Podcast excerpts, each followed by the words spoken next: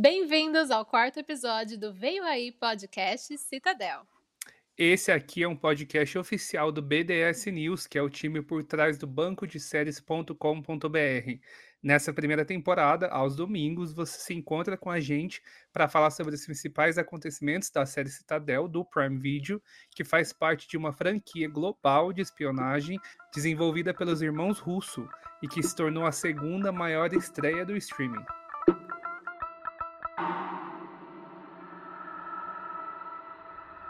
Eu sou a Amanda. E eu sou o Tom, e nós estamos nos aproximando do final da temporada de Citadel. Na última quinta-feira, o Prime disponibilizou o penúltimo episódio dos seis que compõem a primeira temporada da série. O quinto episódio trouxe um pouco daquilo que a gente vem pedindo desde o começo, que são respostas.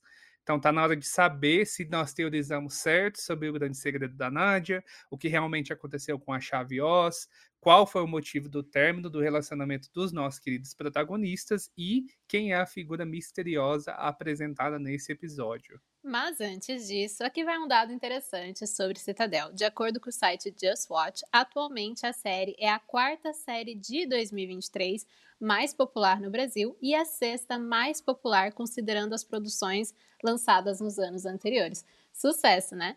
E também Vale lembrar mais uma vez que esse programa contém spoilers. Nesse podcast a gente fala sobre as principais cenas de cada episódio, o que inclui aí os plot twists, os cliffhangers, né, e todas as sequências repletas de ação que vem por aí.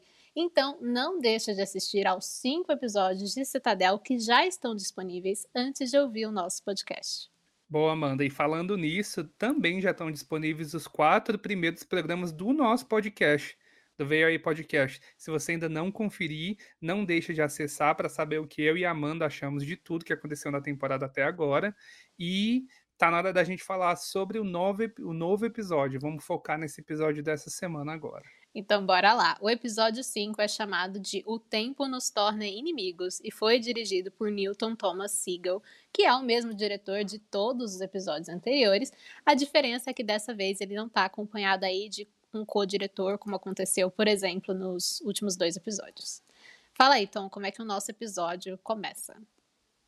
Olha, eu gosto de sempre refrescar a memória. Eu sou do tipo de pessoa que eu todas as séries eu sempre assisto previously de todas, que eu gosto. Até se eu lembrar mais ou menos do que aconteceu, eu gosto de ver, porque eles geralmente colocam detalhes que vão meio que guiar o que vai acontecer naquele episódio.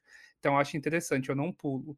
Então, nesse uh, anteriormente em Citadel, a gente vê que deram um destaque para aquela fala da Dália, onde ela, ela meio que arregaça a manga e ela mostra uma cicatriz que ela tem. Ela fala: olha, isso aqui é Citadel que causou, meio que mostrou ali. Achei interessante. Então, uh, eu acho que eu tenho um, um, comentário sobre isso, mas vou esperar chegar no momento certo do episódio. Mas a gente volta nesse começo de episódio 5 direto lá para Marrocos, exatamente naquele momento que parou a cena onde a Nádia e o Mason estão com o Carter. O Carter fala para não confiar na Nádia, e daí fica aquele climão, acaba o episódio, mas volta exatamente para o mesmo momento. Só que daí a Nadia meio que desconversa e fala: ah, vamos continuar aqui a missão, a gente tem que salvar a, a tua família, fala para o Mason, né? E daí eles, eles dão um destaque lá para Atenas, na Grécia, nove anos antes, o que seria um ano antes da Citadel cair, mas se eu não tiver errado aí na minha timeline. E daí, quando eles voltam para o tema lá da chave de Oz, né? Para explicar o que, que de fato aconteceu. Exatamente. Essa cena que a gente volta para Atenas, né? É o meu momento assim, ai meu chip, né? Que nessa cena a gente vê o Mason e a Nária se preparando para uma missão, né? A Nária pergunta, né, como você falou, algumas informações sobre a chave de Oz, e o Mason diz que a chave sumiu junto com o Davik, né, que estava preso no porão e de algum jeito misterioso aí escapou. E a Nária quer entrar em contato com a Abby barra Celeste barra Brielle, uma mulher aí de muitos nomes, mas o Mason ele não quer, né? Porque Mason fez merda. E ele não quer, né, que ela descubra que fizeram o backstop na, na Abby, na Celeste. E aí o Mason tem um anel de noivado lindo, maravilhoso, né? Eles estão numa missão e eles estão se passando por um casal, então a Nária acha por um momento que aquilo faz parte do disfarce deles. Mas na verdade é o Mason pedindo ela em casamento, né? Ele fala que com ela ele é capaz de ser ele mesmo. E eu acho que esse é um ponto interessante que vale lembrar mais pra frente no episódio, quando eles têm uma conversa bem importante. Você sabe de que conversa que eu tô falando. E, e, é um negócio muito interessante sobre essa cena, de acordo com a entrevista do Richard Madden, que é o ator, né, do Mason, pro Citadel Desclassified, que é um vídeo bônus que tem no final do episódio. Ele disse que ele sente que sabe quem, que o, né, o personagem dele sabe quem ele é por estar com ela. Então, é por isso que o Mason fez tudo o que fez e foi contra tudo aquilo que ele acredita por causa da Nária. Ai, gente, meu chip. É, eu fiquei esperando só, eu acho que é, falando sobre essa cena aí, eles no começo eles citam que eles, eles vão para uma missão como Alexandra e Jonathan Hughes e eles têm que ir para Mykonos, na Grécia, para encontrar um chefe da Yakuza, o Tadashi Sako. E mas daí eles não dão, não vão à frente com a missão, né? Eu também fiquei me questionando se a gente pode ser que veja esse esse chefe da Yakuza, se, essa, se isso aí era só uma parte do diálogo aí. Eu acho que não. Eu fiquei esperando o desenrolar dessa missão, não chegou. Não sei se a gente vai ver algum pedaço de alguma coisa no próximo episódio, mas eles falam sobre essa situação toda, foca muito no relacionamento, e daí vai para a abertura da Marvel, da série. E, e é, eu acho, não sei, eu acho que isso a gente ainda vai ver de novo. Não, o que, que você acha, Amanda? É, eu sempre falo que nada é por acaso, principalmente quando dão nome aos bois, né? Então, assim, se cita quem é, é provável que tenha alguma importância mais pra frente. Ou podia ser só pra não ficar aquela cena jogada, né? De tipo, ah, estamos numa missão, então quiseram falar meio o que eles estão fazendo. Mas eu acho que Citadel, por ter episódios muito curtos, não deu tempo de, né, tipo, se em, aprofundar nisso, né? Então, talvez, não sei, realmente. Então, né, a gente vai ver aí se isso volta a aparecer ou não. E saindo daí, a gente volta, né, pro ponto do episódio 3. A gente volta para casa da embaixadora Dahlia Archer, que é a nossa vilã, né? E a gente não viu no último episódio, né, cenas nessa casa, então a gente volta pro mesmo ponto, que é quando o Bernard conta pro Anders de que a Brielle barra Celeste barra Abby tá viva, né? E o Anders aceita tirar o Bernard de lá para que ele leve né, a, até a, o amor da vida dele. Só que, de repente, bum, ele leva um tiro da Dália Archer. É, não durou muita alegria, não né? Dele ser, dele ser liberado. O último romântico bateu as batinhas, né? Mas ele não sabia da traição, né? Pelo menos esse é o meu entendimento, de que ele não tinha entendido. Não sei, eu sinto, porque quem pegou no flagra foi o Davek. Não sei se ele sabia a fundo qual que era o papel da Celeste. Não sei. Ele ainda amava ela. Esse, acho que esse é o ponto principal. E aí, nesse momento. Nessa parte eu fiquei hum. achando, desculpa, Amanda, mas nessa parte eu fiquei achando que era um tiro de borracha, porque pelo jeito que pareceu para mim o, o, ali onde entrou a bala, né, uhum. né? Eu não, eu não consegui entender. Ele tava em pé falando. Sim. E porque geralmente na dramaturgia você não vê muito essa coisa, um tiro na cabeça. Na realidade, eu imagino que ia ser daquela forma mesmo, mas na dramaturgia geralmente é um tiro na cabeça, cai no chão, e morre. tá morto. Ele... Mas ele continuou falando, uhum. atacou ali o, o agente, né? Sim, foi estranho, mas eu acho que talvez pode ter sido o local do tiro, ou meio que quis representar que ele era um cara durão, quem sabe aí a cabeça dele segurou o tiro. não sei. Mas foi estranho, não, mas ele andou meio torto. Você viu que ele tava, né? Atingido, mas o que matou ele mesmo foi ali asfixiado, né, por aquele agente ali da, creio eu, da Mantícora que estava com a com a Dália.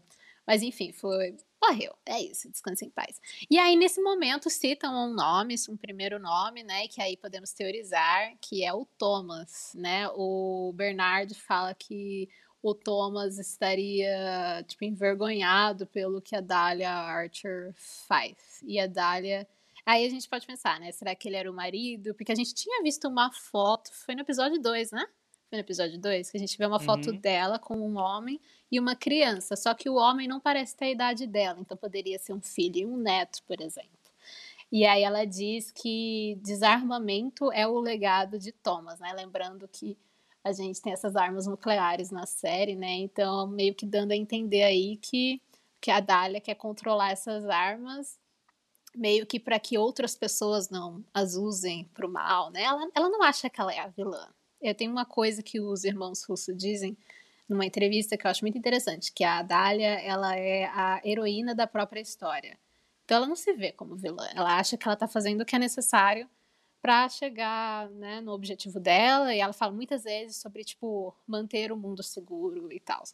Então, ela diz que ela mataria todos os milhares dos agentes de Citadel de novo, todo dia, se isso significasse proteger o mundo contra né, a Citadel, que os, os agentes são criminosos de guerra, assassinos, e aí ela se vangloria que um agente de Citadel descobriu as mentiras da agência e decidiu ir até ela e trair todo mundo. Mas ela não fala quem é, né, gente? Podia ter falado.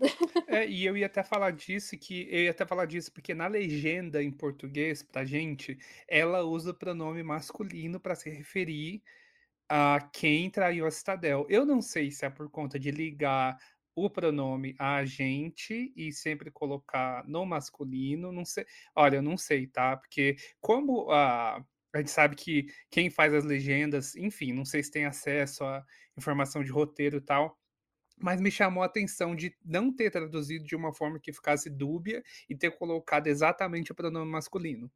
Posso estar tá falando besteira? Posso, mas eu vi que estava lá falando com meio específico, então eu entendo que é um homem até agora. Mas não sei, quem sabe.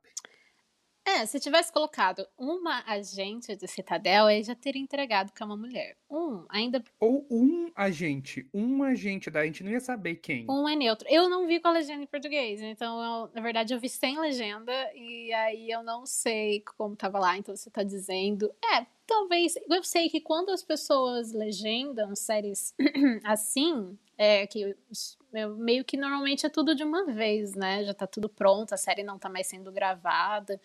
Então, provavelmente, quem legendou sabe esse tipo de coisa. Eu não sei se dá para assumir que é um homem por causa disso. Ou, é porque, né, não sei. Acho que a gente vai ter que esperar para descobrir. Né? Não sei. Uhum. Mas é, se tivesse uma agente, aí teria entregue a mulher, isso é um fato.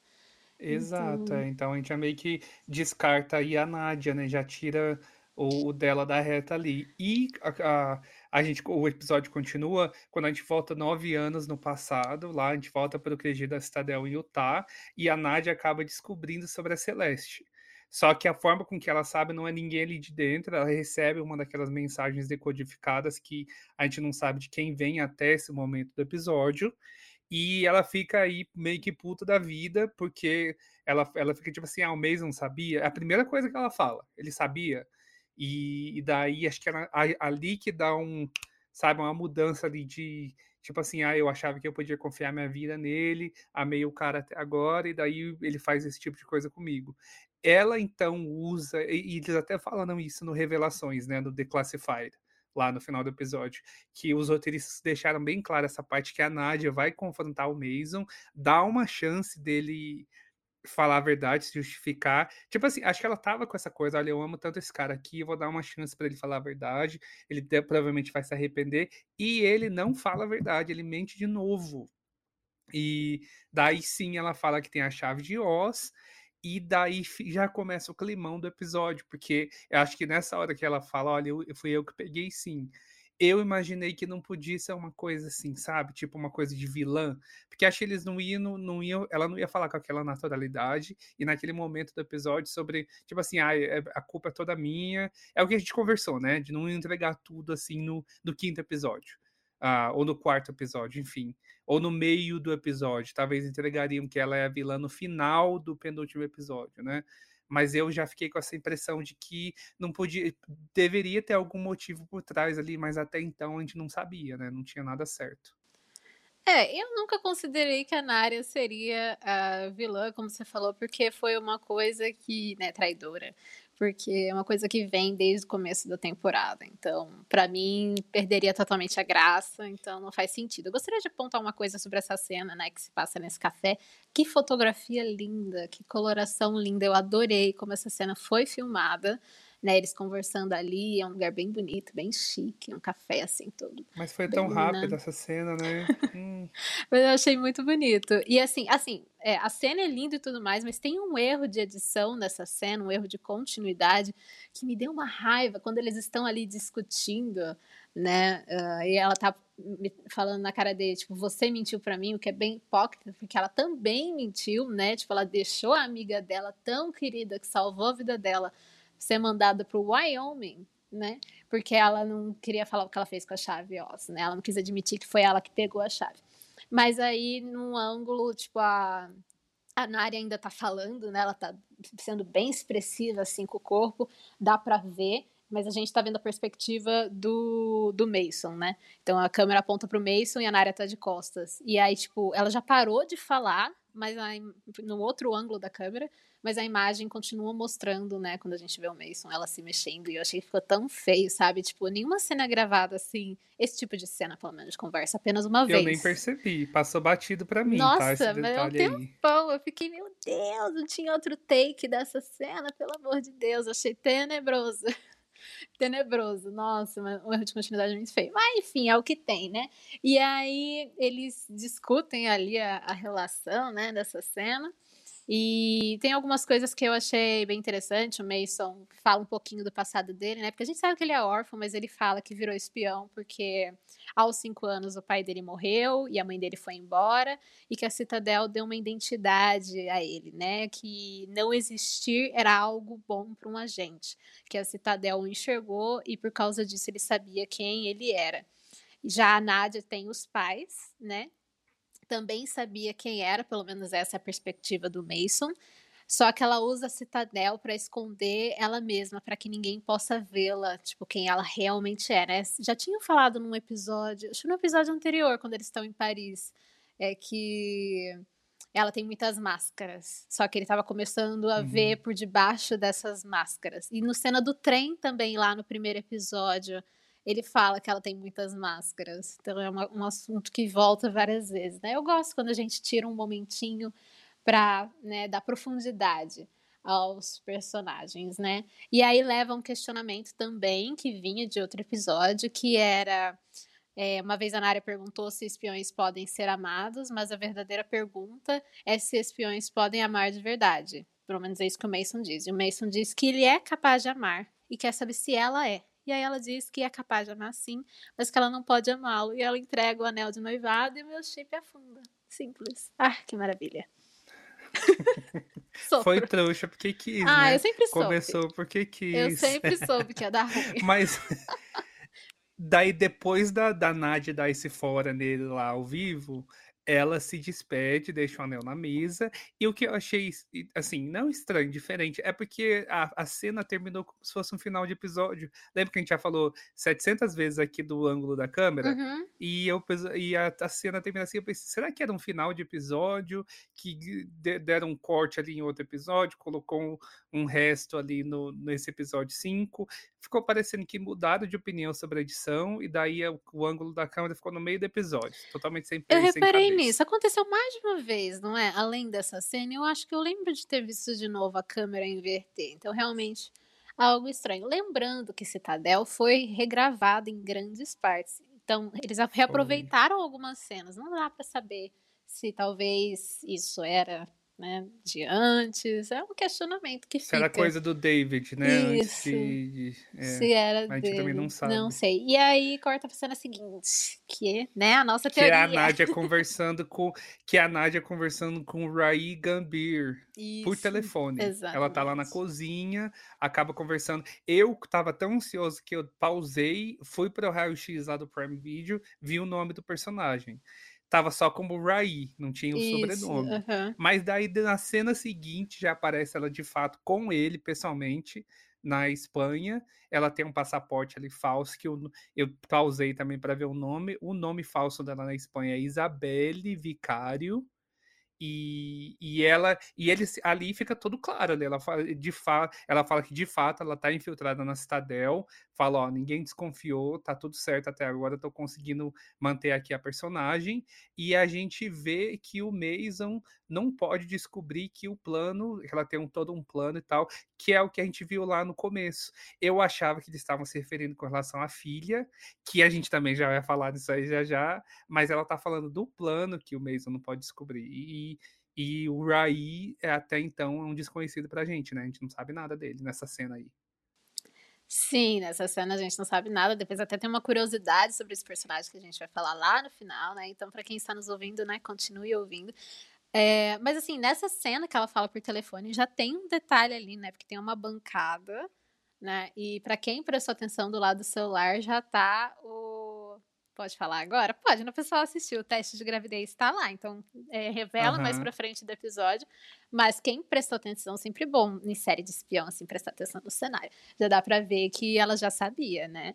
Então, depois volta nessa cena e mostra exatamente isso. Mas ali eu já estava comemorando que a gente estava certo sobre a teoria da, da Asha ser a filha dela e tudo mais. E aí depois. Um ponto para nós aqui, um já tô marcando aqui, ó. Sim, exatamente. Nesse episódio, pô, a gente tem que anotar as nossas teorias, porque o próximo é o último e a gente tem que ver o que a gente acertou, né? Uhum. Bom, aí depois dessas cenas, né, que ele ela conversa aí com esse cara, Kaurahi e tudo mais. A gente volta pro Marrocos, não é? Voltamos pro Marrocos? Volta, voltamos. Na mesma é. cena com o Carter, né? É, aí ele joga na cara dela de que ela foi vista poucos dias antes com um terrorista, antes da queda de Citadel, que é o Urahi, né? Ele é um terrorista, um terrorista, um E ele que fala o sobrenome do Raí, né? Isso, aí, Gambir, né? Não sei falar esse sobrenome direito, uh -huh. mas é.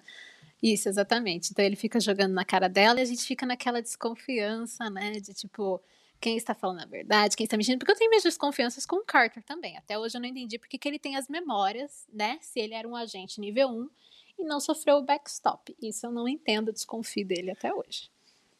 E, mas tem uma coisa também que a, a Nádia assume, quando ela tá na cena com o Raí, que ela ela estava infiltrada na Citadel, só que o Carter fala que ela trabalhava para a Mantícora. Sim. Ela não negou. Na cena ela não nega, mas também não dá para ter certeza absoluta de que ela estava trabalhando para a Mantícora. É, não dá. Pode, não sei, não existe só as duas agências no mundo, eu acho, né? Ela pode estar tá fazendo uma coisa ali pro lado dela mesma ali. É, então, é, eu acho, ela não negou exatamente, mas esse rumor de que ela trabalhava como antícora é algo que circula, né, nesse mundo uhum. aí. Tanto que a gente tinha visto com aquele Balduino, também. né? Era Balduino o nome dele, aquele é. chefe do crime português. Ela era mal falada é na mal comunidade falada, de agente. Exatamente. mal falada entre comunidades. Então, Isso. mal vista. Então, é. Então fica aquela. A gente deve descobrir no próximo, eu espero, né? Porque precisa de respostas. E a próxima Isso, cena? e daí a gente vai, a gente vai pra cena em que a, a Dália tá lá, ela continua insistindo que quer que o Bernard dê os códigos para que ela tenha acesso àquele sistema, né? Para ela achar as ogivas nucleares, enfim, o urânio enriquecido, essas coisas com que ela tá fixada nisso desde o começo, né? E ela acaba ameaçando a família do Bernard. Ela fala: ó, a gente tá com bombas lá pronto. Isso também é outro recurso que a gente já viu que é super comum, né? Você tem ali uma pessoa, consegue colocar uma bomba na cara da pessoa enquanto você tá falando ali com com quem você está chantageando. Já vimos isso em episódios anteriores, é uma coisa comum nesse universo de Citadel. O agente Park, que está ali do lado dela, ajuda. O Bernard acaba falando a senha, porque ele sabe que se ele não falar, a família dele de fato vai morrer. E o que eu gostei é que a família dele tá pronta. Eles não estão só ali. A Abby tá ali, sonsa, deitada no sofá. Mas a Joe, a esposa da Joe e a filha do. Qual que é o nome da filha do Bernard de novo? É, do Bernard é, é Val. Esqueci. É Val. É Val. Val, isso. isso. Ele, inclusive, a Val tá na maior atitude, tipo assim, tô preparada isso, porque vai ela é uma mini espiã. Mini espiãzinha. Isso, mini, e é uma espiãzinha, é, é então a, ela já tá pronta e eles, em vez de ficar ali parados, já tem um plano de contenção ali, de sair do lugar. Ah, a, a Dália também fala sobre. Ela fala várias coisas. É, é muito o diálogo, assim, fala, tem muita informação. Então, ela fala para avisar as famílias que vai. A legenda fala que eles vão partir amanhã. mas pelo que eu ouvi, dá a impressão de que vai ter lançamento de míssel amanhã, que eu acho que é o que ela de fato quer dizer. E, e daí ela está buscando a localização de alguns submarinos russos que tem ali um, um, material nuclear e ela precisa saber onde é que estão. E daí ela fala: se você não de fato não mandar uh, os códigos para mim, eu não vou conseguir acessar. Ela tá falando também sobre uma, uma de novo sobre a cicatriz, né? Então ela fala sobre essa coisa de da, da Citadel fazer coisas com que ela nunca esperava, enfim. E no final ela cita que quando ela já usou o Bernard ali, já pegou o código, ela fala que vai mandar ele pro Brasil. Sim, Você me lembra dessa parte? Uh -huh. eu, fiquei me eu fiquei me perguntando pra quê? Então, a única coisa que eu pensei é que a gente sabe que uma das famílias que compõe a Mantícora é brasileira. Né? Visitar a família da, que manda na Mantícora do Brasil? É, eu senti que pode ser né? isso. Eu também uh, lembro quando apresentaram a Mantícora, mostrou que a Mantícora já atacou o Brasil também. Então, em São Paulo, tinha uma coisa da Citadel também, que foi uma célula da Citadel que foi destruída, que eu lembro que apareceu numa TV. Então, é, eu adorei que o Brasil foi citado, adoro. E aí ela falou foi. que é, que é olho por olho. É, então, mesmo que o Bernard tenha dado né, os códigos, é, ela queria matar a família dele, só que a família já estava toda pronta e tal. Então, olho por olho, por quê? Aquele Thomas, que foi citado anteriormente, com certeza é parente dela, né? Ou é um filho, ou é o marido, alguma coisa ele é. E aí pode ser relacionado à cicatriz ali que ela tem, aquela queimadura, que eu fico imaginando se foi um ataque à família, ela foi a única que sobreviveu, alguma coisa assim. Geralmente é alguma coisa com fogo, né? Sim, uma bomba, alguma coisa nesse estilo. Por causa que é uma cicatriz bem é, feia. Não, eu quis dizer assim, perdão, não me expressei corretamente, tá? Se foi uma queimadura, obviamente foi com fogo. Mas eu tô querendo dizer assim, alguma casa que pegou fogo, ou, sabe, uma, desse, uma coisa desse tipo, mas... assim. No, tipo, não colocaram fogo nela. Uhum. Realmente foi uma é, casa que ela tava fugindo ter ali. sido também, não necessariamente, não acho que seja, mas poderia ter sido ácido. É um tipo de cicatriz também que não necessariamente precisa ser fogo, amigo. É. Muitas É possibilidades. possível, é verdade. É, é uma cicatriz bem, bem feia. Sinal, um bom trabalho ali de maquiagem. Eu achei bem, bem realista. É. E, enfim, aí mostra rapidinho o Wyoming, né? A família do Bernard, a família do, do Mason fugindo, né? E continuando na casa da embaixadora, né? Que a gente tem mais algumas informaçõezinhas. Ela fala com o Davik no telefone, diz que o irmão dele, gêmeo, Anders, foi morto pelo Bernard, que o Bernard se soltou e matou, mas na verdade quem matou foi ela, né? Óbvio que ela não ia admitir, olha só, meu querido, matei teu irmão. Não ia rolar, né? É. Foi só aí nessa cena que eu tive certeza que ele morreu porque estavam fechando aquele saco preto, né? Ah, sim, Senão mostrou não eles acreditado. limpando, mostrou eles limpando ali o chão, né? Tinham duas pessoas com aquelas roupas, né, todo, todo cobertos, né? Limpando ali o sangue do chão e tinha o corpo realmente coberto. E foi bizarro aquela, aquele tiro na cabeça dele. Mas enfim, aí ela também fala que, né, ficou sabendo que no Marrocos libertaram o Carter Spence. E ela diz que já tem os códigos das armas nucleares e que agora só precisam do Mason.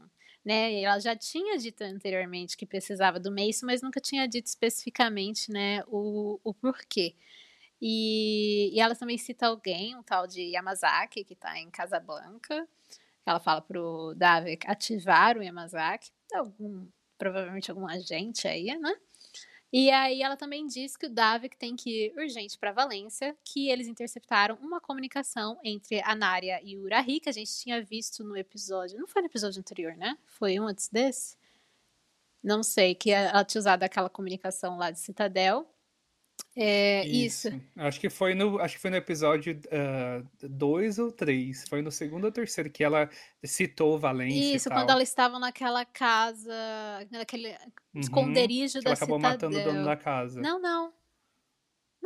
Ah, no No esconderijo. esconderijo, tá, amigo, tá, no tá, tá. esconderijo. Ela acessa um computador, pergunta se ele tá com. A gente não sabia na época que era o Rahi, né? Mas que se ele tá com o pacote. E ele diz que o pacote tá esperando Uhum. por ela. E aí a gente fala, vai, a filha, né? E tudo mais. E aí, Uhum. então, o que a, a Dália diz é que o Rahi tá com uma peça do tabuleiro, né? Guardando uma peça do tabuleiro pra Nária, né? Deve ser a filha. E então que precisa ir pegar isso aí, mas a gente não sabe o fim dessa, dessa história ainda nesse episódio. E depois a gente passa por aquela barragem, que é ainda no Marrocos. É. E é que eles estão lá nos arredores de Fez, ali na barragem Babluta. A, a Nadia, o Maze e o Carter estão fugindo, eles estão em alta velocidade. E ela acaba contando, ela também abre o jogo com o Mason, que fala que teve uma filha. E ela não tinha contado antes porque não confiava nele. A gente entende a essa altura do campeonato por quê, né? Ele realmente foi meio filho da puta com ela. Ah, mas ela também e foi. ela ficou em... hipócrita. Eu acho também, eu acho que foi. É, e daí eu acho que explica aquilo também que a gente já tinha comentado, que é aquele gap, né? De dela tá, ficar em Valência esse tempo todo, aquele ano que eles citam lá na cena do trem, e foi exatamente isso, foi enquanto ela estava grávida, enquanto ela teve o bebê, e nem para o hospital ela foi, imagino, para não deixar nenhum rastro ali, então não deve ter registro civil da menina. E, e ela fala, olha, eu não vejo a, a minha bebê desde que ela tinha seis meses de idade. E daí o Mason fala, olha, é, ela é minha, e ela, ela não responde assim, sim, mas ela continua. Eu não lembro a resposta dela, na verdade, mas a gente fica claro que ela é filha do Mason, sim. Isso, ela tem aquele olhar de culpada. Eu acho que ela não fala sim, mas ela diz que o Mason não merecia saber e que foi a decisão mais difícil que ela já tomou. Eu acho ela muito hipócrita nisso aí. Mas enfim, acho que os, ambos os lados mentiram. E é algo que eles confessam no trem, você lembra? Lá no primeiro episódio, antes daquela bomba explodir, ele fala: Eu menti pra você. E ela falou: Eu preciso te contar uma coisa, eu menti pra você também. Então, sim, né? Eles até mostram, né? O flashback, sim. Exatamente. Ah, é verdade, tem o um flashback. E aí, disso aí, a gente vai rapidinho, uma cena muito curta, em Washington, D.C., em que a... Quem que é aquela mulher? Isso, claramente um membro da, da família, de uma das famílias da Mantícora, né? Ela diz que as famílias estão felizes com a nossa vilã, mas que antigamente ela era meio... Ela não, não dava muita confiança ali pra Dália, né? Que, mas que agora a Dália meio que se provou, né? E aí a Dália diz que o que falta, né, para usar aquelas armas nucleares é a biometria do Mason de uma missão antiga. Então que somente ele pode acessar aquelas armas nucleares. Né? Então a gente finalmente sabe para que, que o Mason serve no plano dela. É, e daí a gente também fica sabendo que o Harry é de fato o pai da Nadia. E pouco de tempo depois dela partir para a Itália, né, depois de um chamado lá da Grace, que é onde ela pretende contar para o Mason sobre a filha. Eu imagino que daí que começa, daí a gente volta para o comecinho da série, né? Porque na linha do tempo ali do flashback, a gente vê as cenas em que eles estão juntos, pai e filha. E, e daí quando a Grace liga, ela fala dessa missão, imagine que é a missão que eles estavam lá no trem, que não era uma missão de verdade, né? E, e também aí é, a gente volta para o que a gente também já comentou, que é o nome da filha, que é de fato Asha, A-S-H-A. E Isso. eu acho que. É, então, o que, que você achou? Você achou que essa timeline realmente fecha?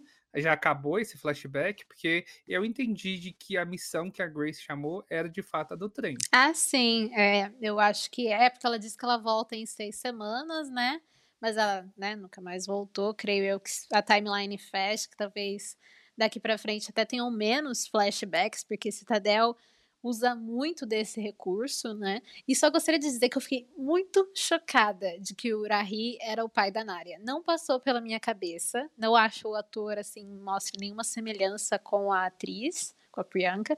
Então na hora que falou que era o pai, eu achei que eles eram tipo ó, amigos, né? Tipo tal, alguma coisa do tipo. Mas não, ele era o pai dela. Eu fiquei, ué, como assim? Eu fiquei chocada. É, até pelo jeito com que ele conversava com ela, Isso, né? Não tinha bem afastado, bem afastado. É, e depois o Carter fala terrorista, a gente já, já julga a pessoa pela aparência, né? Também. É, eu acho assim, a gente sabe que a Anária, ela é filha de uma agente de Citadel. E pela a, a, é, reação que o Carter Spence tem ao falar do Rahi, dizendo que ele é um, um criminoso, um terrorista, quer dizer que a Citadel não gostava desse cara, certo? Então a gente vê uma coisa muito interessante, né? Como que será que a Nária acabou né, surgindo fruto de um relacionamento entre uma agente de Citadel e um terrorista. Eu, acho, eu fiquei pensando nisso, né? Algo que, como a gente sabe que tem um spin-off de, de, Citadel que deve mostrar as origens da Nária, eu espero que responda isso aí, porque é uma mistura interessante, né? Com certeza. Eu fiquei muito chocada é. nessa parte.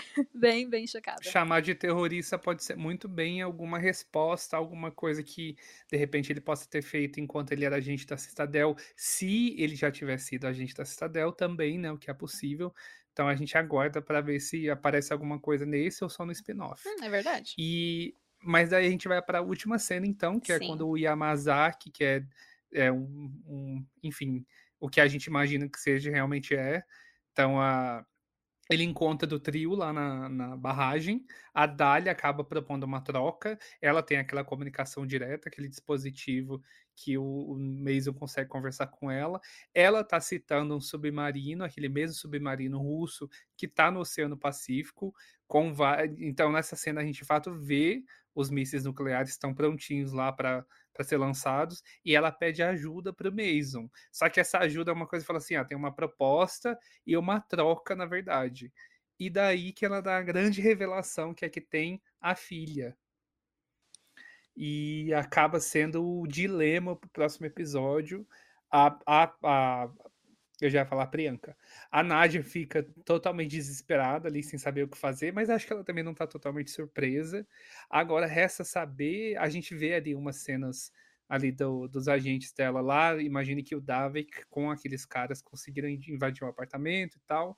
Só que eu fiquei pensando, se o, se o Rai é um terrorista, possivelmente um ex-agente da Citadel, ele também já não estava preparado, eu, é meio estranho para mim imaginar que a menina estava sendo cuidada só pelo pai da Nádia, de que não tinha nenhum plano B. Eu acho inocente da parte dela achar que ela estaria segura.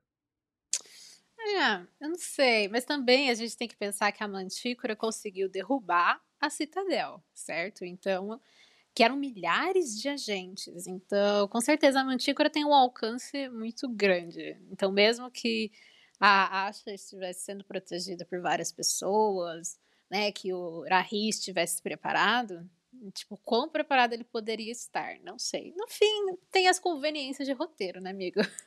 É, do é, conveniência. Precisavam uhum. sequestrar a menina e sequestraram, né? Não importa se tinha 10 pessoas ou se ela estava escondidinha na Itália, vivendo uma vida normal.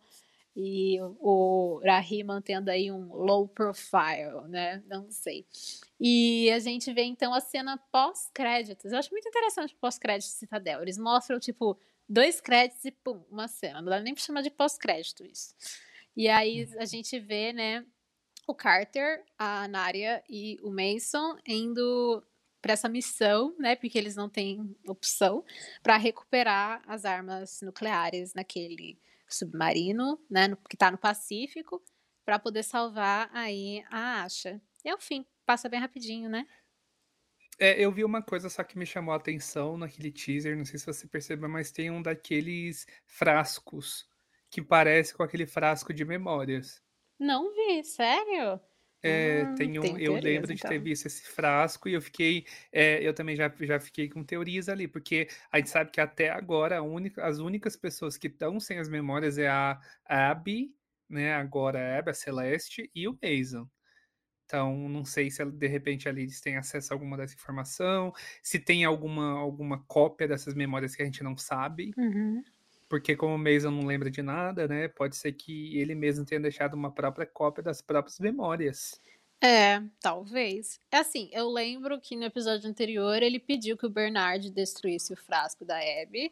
A gente sabe que o do Mason, né, foi, foi destruído. E que e ele diz nesse episódio atual de que ele deletou a cópia das memórias da Abby. Ele nem fala o frasco, ele não fala que ele destruiu o frasco, ele falou que ele. A gente sabe que vai para uma nuvem essas memórias. Ele falou que ele deletou a cópia das memórias. Então, eu acho, eu sempre teorizei de que o Mason não ia passar o resto da série toda desmemoriado. Não acho que ele vai ser Kyle Conroy para sempre. Não acho até que nem funcione dessa forma tipo, a série em si. Eu acho que precisa do Mason de volta em algum ponto. Então. É porque como a filha dele de refém, né? Seria uma boa hora para ele lembrar de tudo. Sim, seria bem interessante. Então, eu acho que eu realmente não vi esse frasco, mas que deve ser para ele recuperar as memórias no último episódio. Provavelmente nos últimos minutos, né? Pra ser assim, bem estilo de season finale. Isso que a gente sempre quis ver que não apareceu.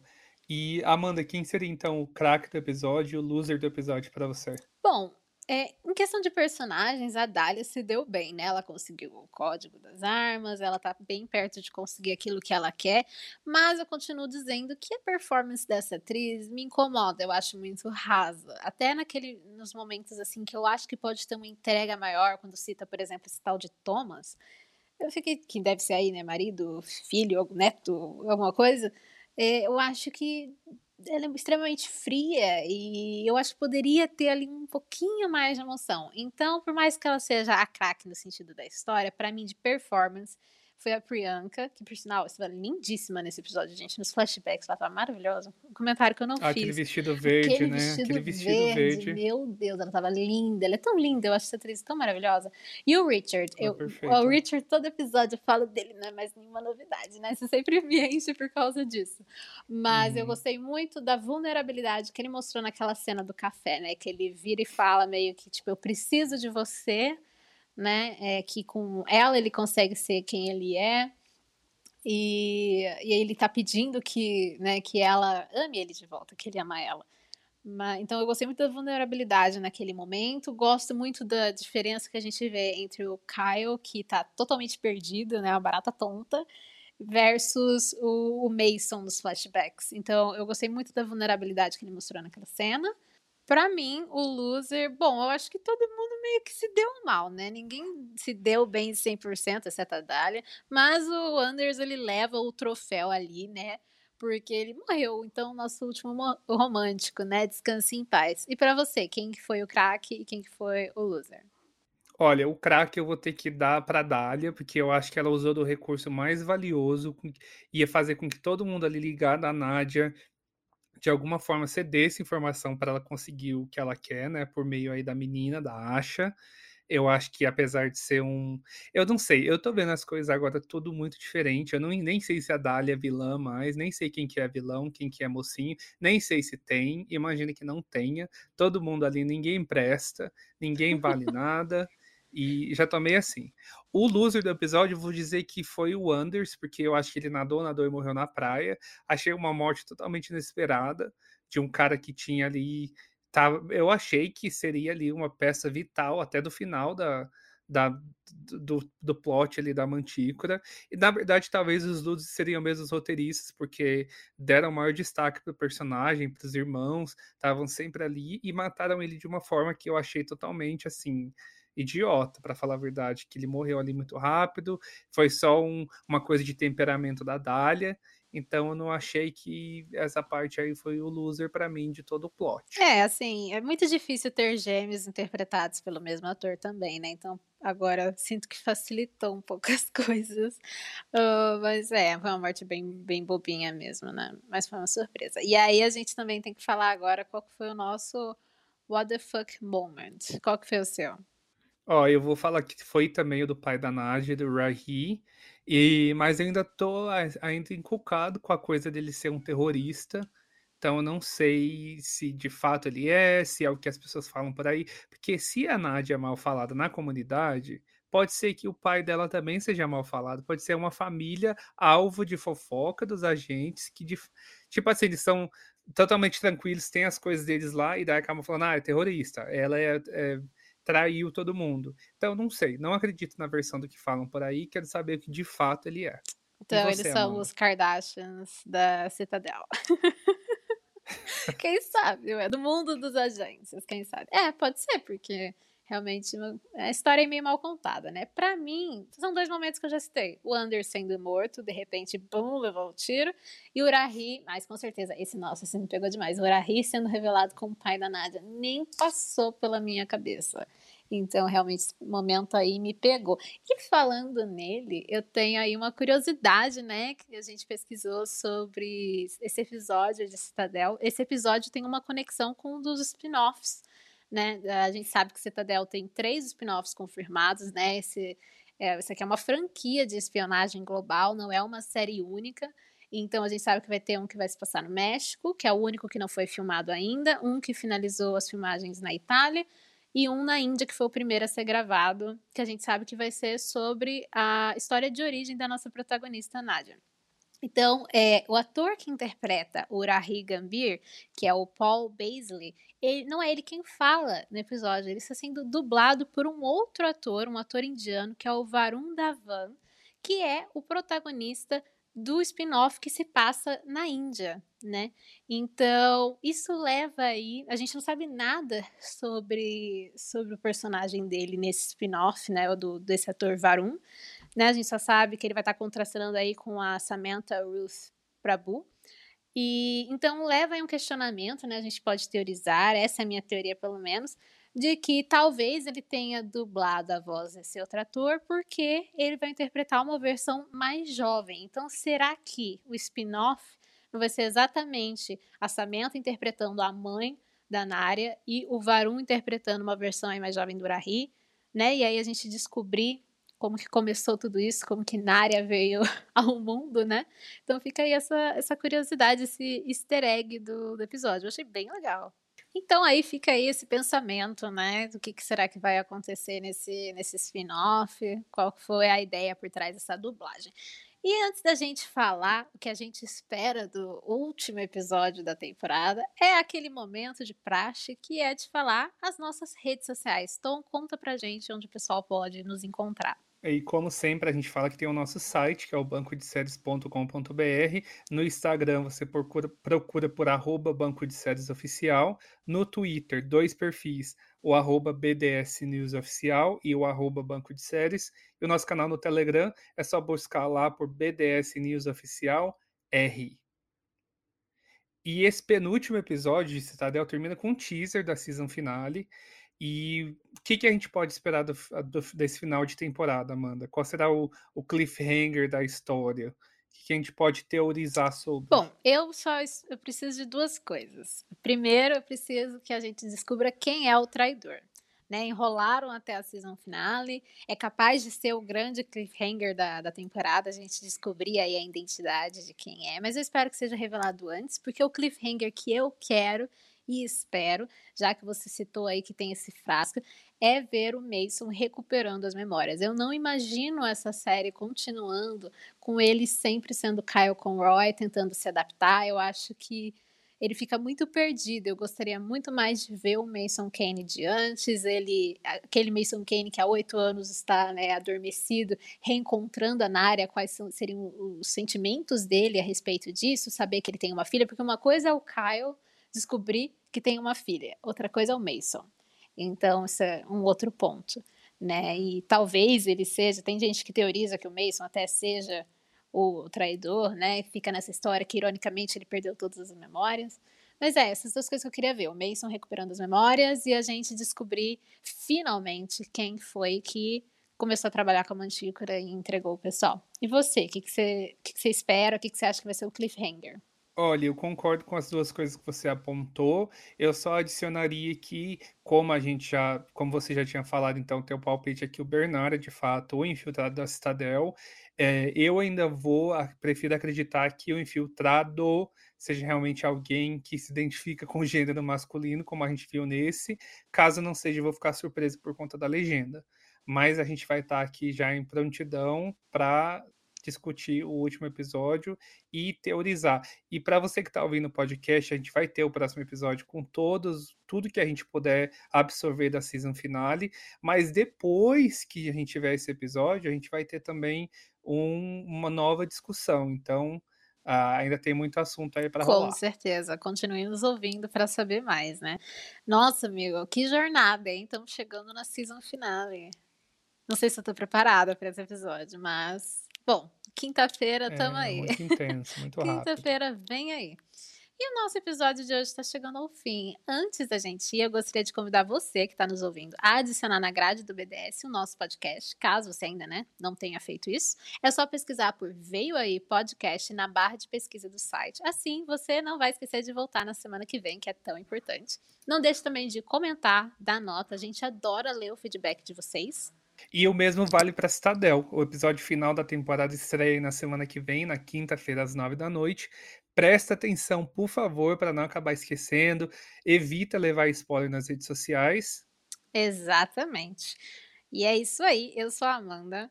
E eu sou o Tom, e esse foi o Veio Aí Podcast Citadel. A gente se vê no próximo Até domingo. mais. Até lá.